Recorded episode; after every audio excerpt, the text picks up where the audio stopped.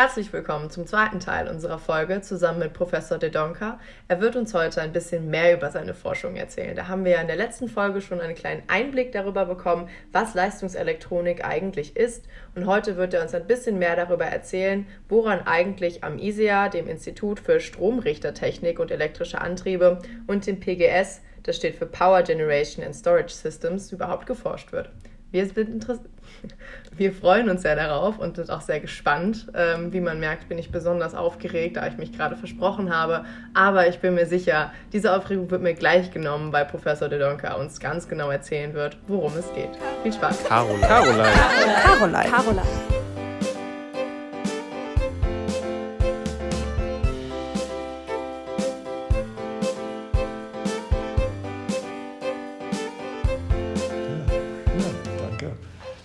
Also das äh, Institut ISEA wurde in 1965 äh, gegründet, war einer der ersten Instituten in Deutschland überhaupt, äh, die sich beschäftigt hat mit der Leistungselektronik. Und damals wurde die Leistungselektronik hauptsächlich genutzt in Gleichrichtersystemen, auch um äh, Gleichstrommaschinen anzutreiben. Ähm, und die, äh, das Institut äh, hat sich von vorne an immer beschäftigt damals äh, schon ab 1970 äh, äh, auch mit der Batterieforschung für Elektromobilität. Also das war ein Thema, was äh, immer gelebt wurde. Und das Institut PGS, Power Generation Storage System, bei der Gründung des E.ON Energy Research Centers, ähm, wird es klar, dass ähm, ja, die Interessen, die wir äh, im E.ON Center zu vertreten hatten, viel stärker auf stationäre Anwendungen sich bezieht, also auch netzgekoppelte Umrichtersysteme. Und deswegen haben wir das so aufgeteilt, zusammen mit Herrn Kollege Sauer, der die Batterieforschungsgruppe Amisea seit äh, ja, über zwölf Jahren übernommen hat, ähm, ähm, dass wir Amisea die mobile Anwendungen, also Elektromobilität, äh, Bahnsysteme, Nahverkehrssysteme, also alles, was bewegt und eher auf der Niederspannungsseite. Die meisten Antriebssysteme sind eher unter, sagen wir, 1000 Volt Wechselspannung, also 1500 Volt DC-Spannung. Aber das ist keine harte äh, Grenze, aber eher die mobile Anwendungen. Und ähm, am PGS haben wir dann die stationäre Anwendungen, die dann eher auf Mittelspannungsebene sich orientieren. Und das war eine Forschungsgruppe, die ich, äh, wenn ich in 96 hier nach Aachen kam, auch sofort gestartet habe, da es klar würde, dass die Leistungselektronik und die, also nicht nur für Antriebe in der Zukunft eine Rolle spielen wird, aber auch für Windturbinen und Photovoltaikanlagen. Auch da das sind stationäre Anwendungen, eine wichtige Rolle spielen wird. Und heute wird mehr Leistungselektronik produziert für Windturbinen und Photovoltaikanlagen als äh, für reine, ähm, sagen wir, Antriebssysteme. Wobei natürlich mit der Elektromobilität die Antriebe zurückkommen, in, sagen wir, in Volumen und Massen als Massenprodukt. Also ja, das sind die zwei Instituten. Äh, man kann sagen, PGS ist eine Ausgründung aus dem ISEA und natürlich ist das äh, für mich ein Lehrstuhl an zwei Instituten, genauso wie Herrn Sauer im Bereich äh, Speichersystemtechnik. Und ähm, wir sitzen leider an unterschiedlichen Standorten, aber wie ich gesagt habe, mit dem neuen Center Karl bringen wir die meisten Mitarbeiter wiederum zusammen auf den Campus Milan, um eng auch mit anderen Zentren zu kooperieren. Also ich bin auch mit meinem Institut und äh, Fachgruppe Leistungselektronik und Antriebe ähm, auch Co-Direktor involviert in Center for Mobile Propulsion, ähm, auch in ähm, äh, Center for Wind Drives und äh, auch in den Mikro-Nano-Zentrum, äh, ähm, wo wir an den Halbleiterstrukturen arbeiten, zusammen mit den Kollegen.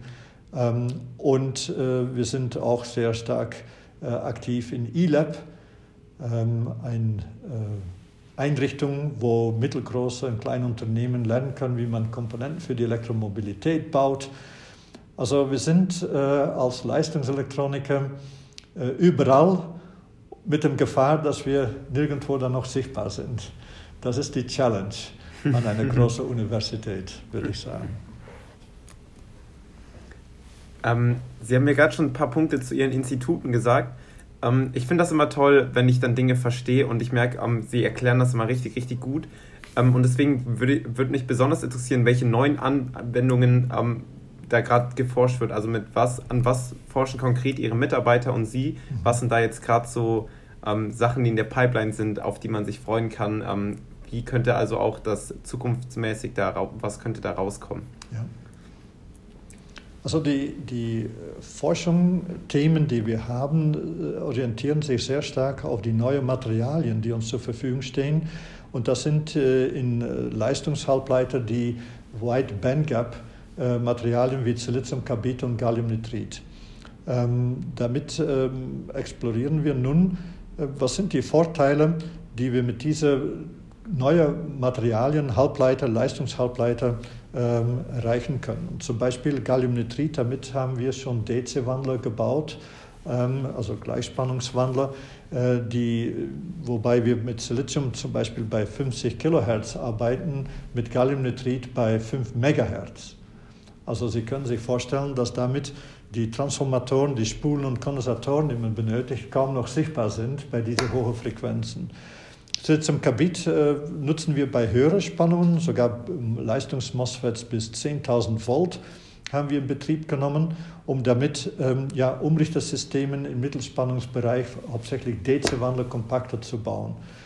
Und äh, viele Forschungsthemen orientieren sich dann in der Anwendung. Wo können wir diese Komponenten dann verwenden? Zum Beispiel in Ladesäulen, Schnellladesäulen. Da, da brauchen wir auch äh, DC-Wandler, um den DC-Strom in die Batterie direkt äh, zu regeln, zu steuern.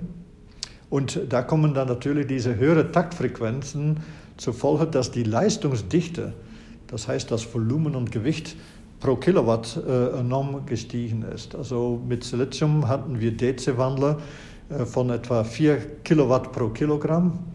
Mit Siliziumkarbid haben wir Systeme von 50 Kilowatt pro Kilogramm. Und äh, ein neues Konzept, was wir damit äh, vorantreiben, ist, dass wir diese DC-Wandler in die Batterie integrieren mit einem Batteriemanagementsystem. Da der DC-Wandler hat schon seine eigene Elektronik und Intelligenz, sodass man das heiraten und integrieren kann. Und äh, damit auch Batterien modular aufbauen kann, um die dann gegebenenfalls in Fahrzeuge Hybridbatterien zu bauen. Also das sind so alle neue Konzepte, woran wir dann auch auf Systemebene forschen. In der Antriebe haben wir am Institut ähm, immer den Geschalterlektanzmaschine vorangetrieben. Das ist eine sehr robuste, einfache Maschine, die man eigentlich nur entwickeln kann, wenn man zugleich den Umrichter und die Steueralgorithmen gleichzeitig mit der Maschine entwickelt. Also das muss man in einer Kette gemeinsam machen. Äh, da man die, den Stromform nicht so wie bei sinusförmiger äh, Maschinen, asynchron und synchrone Permanentmagnetmotoren, solange man da sinusförmige Spannungen und Ströme hat, dann äh, wird die Maschine sehr effizient arbeiten. Ähm, bei Switch Reluctance ist es genau anders. Ne? Und, die Maschine ist da auch ein bisschen eigenartig. Ähm, und hat sogar äh, unterschiedliche äh, Phasen im Rotor und Statum und er wird eigentlich gesteuert wie ein großer Schrittmotor. Aber wir haben gelernt, wie man doch ein glattes Drehmoment erzeugen kann, wie man auch die akustische Emission, da die Maschine war immer sehr laut, ähm, reduzieren kann, sodass wir glauben, dass das die Maschine der Zukunft ist, dass sie sehr hohe Drehzahlen erreichen kann und höhere Frequenzen, höhere Drehzahlen bedeutet auch wiederum eine kleinere, leichtere Maschine, weniger Silizium, äh, weniger Kupfer- und Stahlverbrauch für dieselbe Leistung. Und äh, da sehe ich die Zukunft äh, noch weiter als Massenprodukt auch für die Elektromobilität, dass man äh, umschaltet von teuren Permanentmagnetmaterialien auf Maschinen, die einige Kollegen nun wiederum entdeckt haben als permanent magnetlose Maschinen. Ähm, der Switch Reluctance ist eigentlich das älteste Prinzip, was es gab in Elektromotoren, aber brauchte die Leistungselektronik, um äh, als Produkt im Markt äh, voranzukommen. Also da sind so die Forschungsthemen, die neuen Forschungsthemen in Antriebstechnik, die Motoren, die man früher als sehr günstig robust gesehen hat, aber die doch komplexe Algorithmen benötigen, um sie wirklich gut äh, einsetzen zu können, das voranzutreiben und das sogleich in der Leistungselektronik zu schauen, wo sind die Anwendungen mit den neuen äh, Materialien, Siliziumkarbid, vielleicht in der Zukunft Galliumoxid und Diamant ähm, und was man damit erreichen kann. Mega. Ähm, also ein, ein Riesenpunkt sind also diese neuen Materialien. Ähm, Sie hatten vorhin schon ein, zwei Mal so Ausblicke gegeben, wie beispielsweise das Ladekabel könnte irgendwann mal im Laptop direkt schon verbaut sein, einfach weil, weil man halt einfach eine viel geringere Größe nur noch braucht, ähm, also diesen, diesen Wechselrichter. Ähm, Gibt es sonst noch was, auf was Sie sich freuen? Also auch beispielsweise in Ihrer Masterarbeit war das ja, dass Sie meinten, in zehn Jahren sind diese White Bands oder glaube ich verfügbar. Mhm.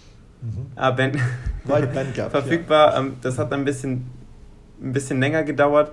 Ähm, Gibt es sonst jetzt irgendwas, auf was Sie sich Stand jetzt freuen, wenn, wenn das irgendwann soweit ist? Oder irgendwas, was da in Aussicht ist, was noch nicht ganz klar ist, ob das funktioniert? Gibt es irgendwas, auf was Sie sich freuen?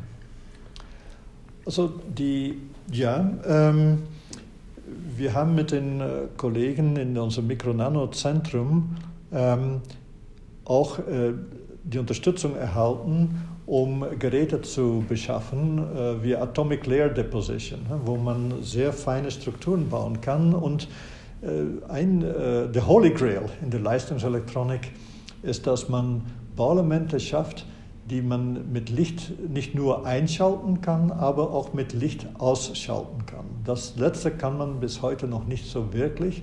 Und äh, wir haben so ein paar Konzepte, womit wir dann doch die äh, Hochleistungsbauelemente so äh, strukturieren können, äh, dass wir glauben, dass wir damit auch über Lichtwellenleiter direkt das Bauelement äh, ein- und ausschalten können.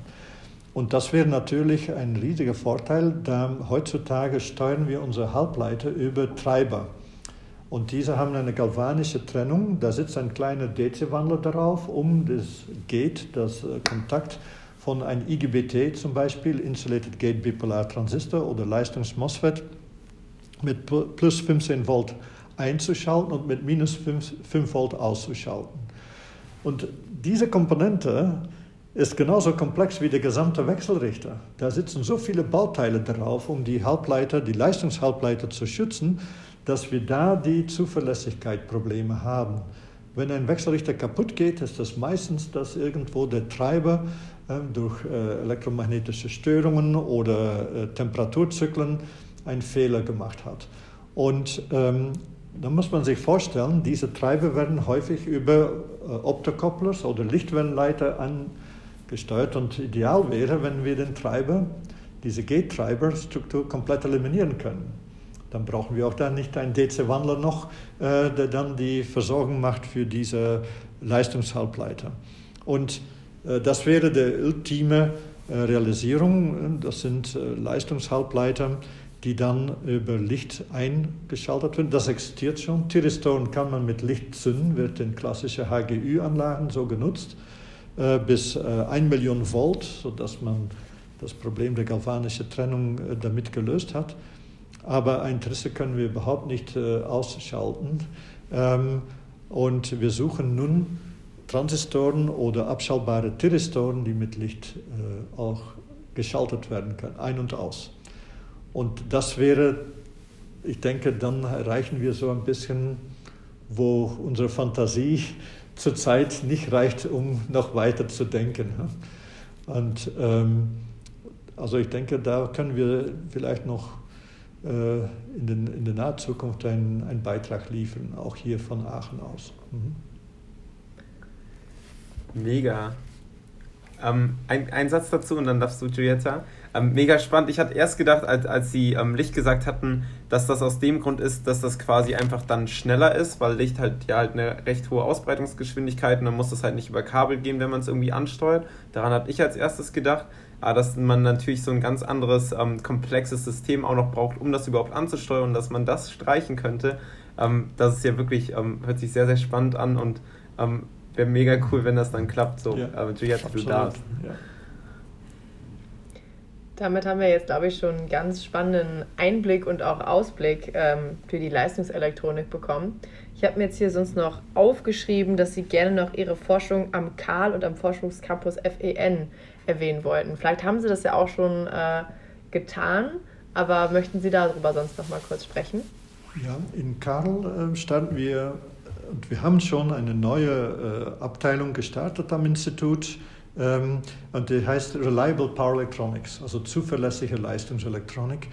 Ähm, und das ist genau das äh, Ziel, zu verstehen, warum gehen Bauelemente kaputt, äh, was sind die Probleme, ähm, wieso kann ich ähm, einen leistungselektronischer Umrichter für 25 Jahre entwickeln, für eine Windturbine zum Beispiel offshore und äh, was sind die Fehlermodi und wie kann man die dann vermeiden und wir nutzen auch neuronale Netze, also Artificial Intelligence, künstliche Intelligenz, um äh, eine Vorhersage zu machen, wenn ein Wechselrichter äh, ja, Ende des Lebens kommt, sodass man, das nennen wir dann Preventive Maintenance machen kann, äh, um damit die, ja, die Ausfallrate zu minimieren. Ähm, auch in kritischen Prozessen, dass man vorab weiß, oh, hier sollte man den Wechselrichter wechseln. Natürlich arbeiten wir auch daran, dass man vielleicht niemals den Wechselrichter wechseln muss, solange das die Maschine oder das Elektrofahrzeug auf der Straße steht. Ähm, und äh, das sind die Themen, die wir da äh, grundlegend von der Materialforschung untersuchen. Wo sind die Probleme? Sind meistens in erster Instanz Temperaturzyklen. Also die Ausdehnungskoeffizienten von Halbleitermaterialien wie Silizium sind ungefähr ähm, achtmal geringer als diese von Aluminium. Ähm, das heißt, äh, die Aluminium nutzen wir als Kontaktierung und auch die, die Lötstellen oder die Sintering, die wir machen, um die Chips zu kühlen, ähm, haben Ausdehnungskoeffizienten, die viel höher sind als Silizium. Und Silizium kann man sich vorstellen, ist wie Glas. Wenn man daran zieht, ist das, äh, hat man sofort eine Risse. Es muss immer unter Druck stehen. Und durch Temperaturzyklen altern die Komponenten, sodass ähm, das Aluminium sich ablöst, ähm, dass man äh, auch Kontaktierung verliert zwischen Kühlkörper und das Gehäuse von dieser Halbleiter. Und äh, deswegen arbeiten wir auch auf äh, Aufbau und Verbindungsstrukturen, also Packaging, ähm, die viel robuster sind bei diesen Temperaturzyklen und auf höhere Temperaturen arbeiten können, da damit dann die Kühlungssysteme auch kostengünstiger werden. Und das ist wichtig in, in Fahrzeugen und die Forschungsthemen, die wir nun auch haben, was die Mobilität angeht, geht auch in die Richtung äh, Aerospace, also Flugzeuge, äh, Drones. Ähm, da brauchen wir noch einmal eine Leistungsdichte von der Maschine, die ein Faktor 5 besser ist als in der Elektromobilität. Vielleicht gehen wir da noch auf höhere Te Temperaturen und Frequenzen. Und äh, ja, das alles dann einheitlich zusammenzubauen. Ähm, da benötigen wir noch höhere Zuverlässigkeit und die Materialien besser zu verstehen. Also in Karl werden wir von der Materialebene mit Materialwissenschaftlern auf diese ähm, ja, äh, Komponenten, leistungselektronische Komponenten bis zum Gehäuse und Aufbauverbindungstechnik arbeiten. Am Institut ähm, äh, PGS äh, und ISEA werden die anderen Gruppen dann auf die Systemebene das dann weiterführen. Bis in Algorithmen Kommunikationssysteme, ähm, die dann diese Umrichtersysteme dann richtig ansteuern. Ne? Das ist auch noch ein Thema. Okay, danke für den Einblick. Ich glaube, ähm, ja, Studierende sehen auf jeden Fall, dass man bei ihnen mega viel coole, spannende Themen bearbeiten kann. Danke. Ähm, und wenn wir gerade die Studierenden eh schon haben, finde ich das auch immer recht interessant, ähm, ja, welche Werte sie so bei der Lehre ähm, legen. Ähm, beispielsweise hatten wir da schon mit Professor Schröder drüber gesprochen. Ähm, sie unterrichten ja beispielsweise ET2 für die Elektrotechniker. Das ist, glaube ich, ein Fach, was jeder ET mal geschrieben haben muss. Und ich habe gehört, dass es auch eins der anspruchsvolleren ist. Wirklich? Ähm, was aber ja eigentlich immer spannend, also ich finde sowas dann immer spannend. Was würden Sie gern den Studenten mitgeben, quasi wie, wie sie ihr Studium empfinden sollen, welche Werte hatten sie oder vertreten sie in ihrer Lehre. Ähm, das finde ich ganz spannend.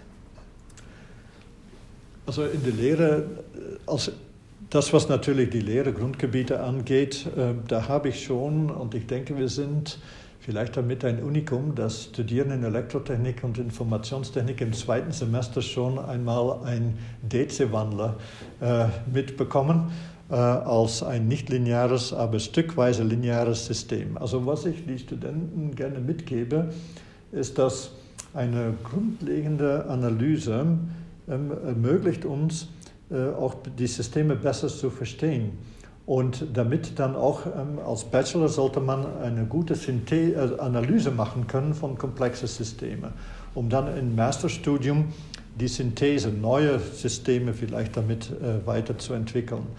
Und das gebe ich die Studierenden äh, mit. Daneben ähm, in der Pause äh, oder online natürlich weniger, äh, erzähle ich ein bisschen die Studierenden auch aus meiner Erfahrung, warum gewisse Ideen oder effizientere Konzepte nicht so, so langsam in den Markt gehen.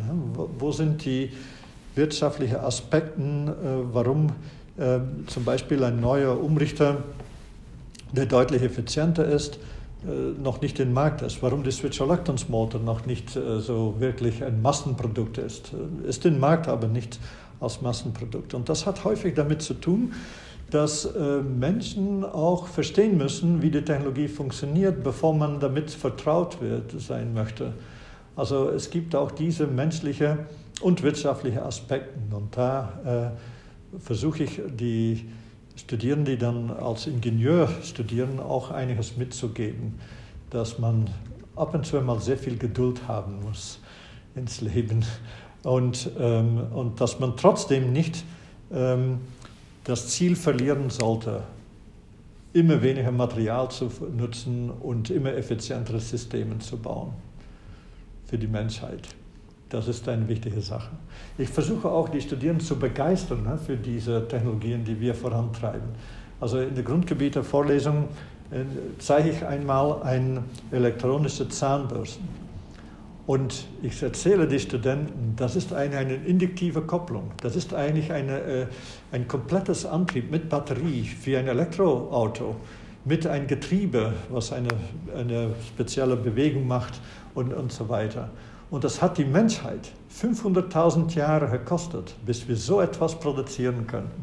Ist das nicht eine tolle Sache, dass man mit Leistungselektronik, induktiver Kopplung, Transformatoren, dem Know-how von den Maxwell'sche Gleichungen so viel äh, erreichen kann? In Zusammenhang natürlich mit äh, Kollegen aus dem Maschinenbau, die dann das Getriebe machen und äh, Kunststoffexperten, die das alles schön integrieren in ein Package, was isoliert ist und, und so weiter bis zu medizinische Anwendungen. Also man findet die Leistungselektronik, Antriebstechnik in alle möglichen Welten, ähm, äh, Anwendungen weltweit. Und das ist, was ich gerne allen mitgebe. Das hat natürlich auch eine gewisse Begründung, da wir dann im zweiten Semester viele begeistern können, um die Vorlesung Leistungselektronik und Antriebe anzuhören später. Aber das äh, ist auf jeden Fall, glaube ich, eine ganz schöne Message, die Sie da mitgeben. Auch das, was Sie vorhin gesagt haben, dass äh, Geduld und nicht das Ziel aus den Augen verlieren zwei sehr wichtige Dinge sind, ist, glaube ich, was, was man sich auch gut zu Herzen nehmen kann. Und ich muss sagen, ich bin auch dankbar dafür, dass ich eine elektrische Zahnbürste habe. Ich finde, das ist wunderbar, dass man sich da interdisziplinär zusammenschließt, damit ich mir äh, zweimal am Tag die Zähne putzen kann. Ich finde das super. Ich bin ein großer Fan von Zähneputzen. Ähm, Ansonsten würde Vielleicht ich jetzt äh, noch darf ich dazu noch sagen, dass diese induktive Kopplung mein Vorgänger am Institut ISEA äh, für die Firma, die Zahnbürsten produziert, äh, mitentwickelt hat. Also es ist ein Teil, was aus Aachen stammt, kann man sagen. Ja. Da bin ich schwer mhm. beeindruckt, muss ich sagen. Ja. Mhm. Das finde ich sehr schön, dass ich äh, in meinem dass ich hier zu Hause ein Stück Aachen habe. Gut, ich wohne auch in Aachen, insofern ist meine ganze mhm. Wohnung ein Stück Aachen. Aber äh, genau, was ich eigentlich gerade sagen wollte, ich würde Sie jetzt an der Stelle noch fragen, ob Sie irgendwas anderes noch erzählen wollen oder gerne noch erwähnen möchten, denn ansonsten würden wir langsam zum Abschluss der Folge kommen. Mhm. Ja, ähm, was ich, ähm, ich hatte vor 20 Jahren die Möglichkeit, an eine renommierte Universität in der Schweiz zu gehen und was ich ich habe mich damals entschieden, in Aachen zu bleiben, da ich äh, hier gesehen habe, dass man hochmotivierte Studierende hatte und äh, auch äh, heimische Studenten, die dann auch hier weiter studieren und promovieren wollten. Und das ist in Ländern, äh, in Belgien, Niederlande und in der Schweiz viel schwieriger, um gute Assistenten zu finden. Und wenn ich sehe, dass wir damals ähm, mit acht Assistenten habe ich angefangen und heute zusammen mit Herrn Sauer haben wir 115 Assistenten und hätte ich 200, hätte ich noch mehr Projekte gehabt.